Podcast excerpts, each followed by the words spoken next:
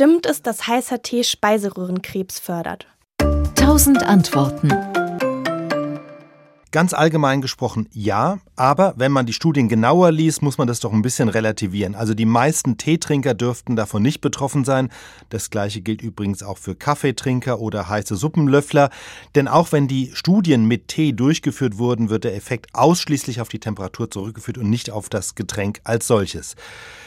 Diese Erkenntnis, dass Tee Speiseröhrenkrebs begünstigen kann, geht vor allem auf eine Langzeitstudie aus dem Iran zurück, die zum Ergebnis gekommen ist, wer täglich mehr als 0,7 Liter heißen Tee mit einer Temperatur von mehr als 60 Grad trinkt, hat ein fast doppelt so hohes Risiko an Speiseröhrenkrebs zu erkranken als der Rest der Bevölkerung. Und genauer gesagt geht es um eine ganz bestimmte Form von Speiseröhrenkrebs, nämlich das Plattenepithelkarzinom.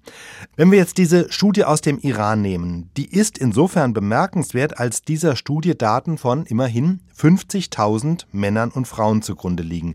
Diese Studie wurde in der Region Golestan im Nordosten des Iran durchgeführt, das ist am Kaspischen Meer, und sie gilt deshalb als besonders relevant, nicht nur wegen der 50.000 Probanden, sondern weil es eine prospektive Studie ist. Das heißt, man hat erst geschaut, wer trinkt wie viel heißen Tee, und dann hat man über mehr als zehn Jahre beobachtet, wer bekommt diese Art von Krebs.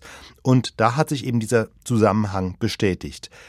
Aber warum wurde jetzt gerade diese Region ausgesucht? Der Grund war, dass dort überdurchschnittlich viele Menschen an Speiseröhrenkrebs erkrankt sind und gleichzeitig dort traditionell viel Tee getrunken wird und das auch noch heißer als anderswo.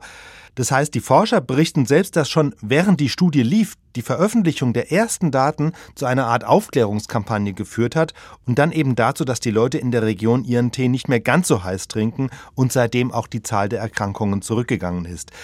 Ich habe das jetzt mal selbst getestet. Also wenn man Tee so trinkt, wie es in Deutschland üblich ist, man kocht Wasser auf, gießt es in eine Kanne, lässt den Tee erstmal mindestens drei Minuten ziehen, schenkt ihn dann wiederum in eine Tasse, dann hat er unmittelbar nach dem Einschenken tatsächlich eine Temperatur von etwas über 60 Grad, aber auch nicht viel darüber. In der Tasse kühlt er dann ja aber auch rasch ab, vor allem an der Oberfläche, wo man den Tee ja normalerweise, wenn er heiß ist, wegschlürft. Und ich muss sagen, mehr als diese 60 Grad, also die erste Tasse aus der Kanne, wäre mir persönlich auch zu heiß. Und die zweite Tasse ist ja dann schon meistens kühler.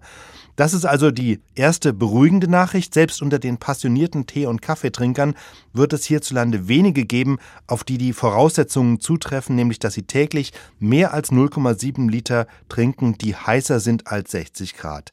Und das Zweite ist, selbst wenn man zu den wenigen gehört, die regelmäßig so viel heißen Tee oder Kaffee trinken, muss man die Zahlen trotzdem ins Verhältnis setzen. Also generell ist das Risiko, an einem Plattenepithelkarzinom zu erkranken, relativ gering im Vergleich etwa zu Lungenkrebs, Darmkrebs, Brustkrebs oder Prostatakrebs. Jede einzelne dieser anderen Krebsarten kommt mehr als zehnmal häufiger vor. Insofern auch wenn regelmäßiger heißer Teekonsum das Risiko verdoppelt, ist die Wahrscheinlichkeit daran zu erkranken immer noch vergleichsweise gering. Und speziell was Speiseröhrenkrebs betrifft, bleiben die Hauptrisikofaktoren nach wie vor Rauchen und regelmäßiger Alkoholkonsum. Heißer Tee spielt dabei nur eine untergeordnete Rolle. Trotzdem, es ist natürlich sinnvoll, Tee und Kaffee nicht unnötig heiß zu trinken, aber wenn man einfach darauf achtet, dass man sich nicht den Mund verbrennt, ist man da schon ziemlich auf der sicheren Seite. SWR Wissen. Tausend Antworten.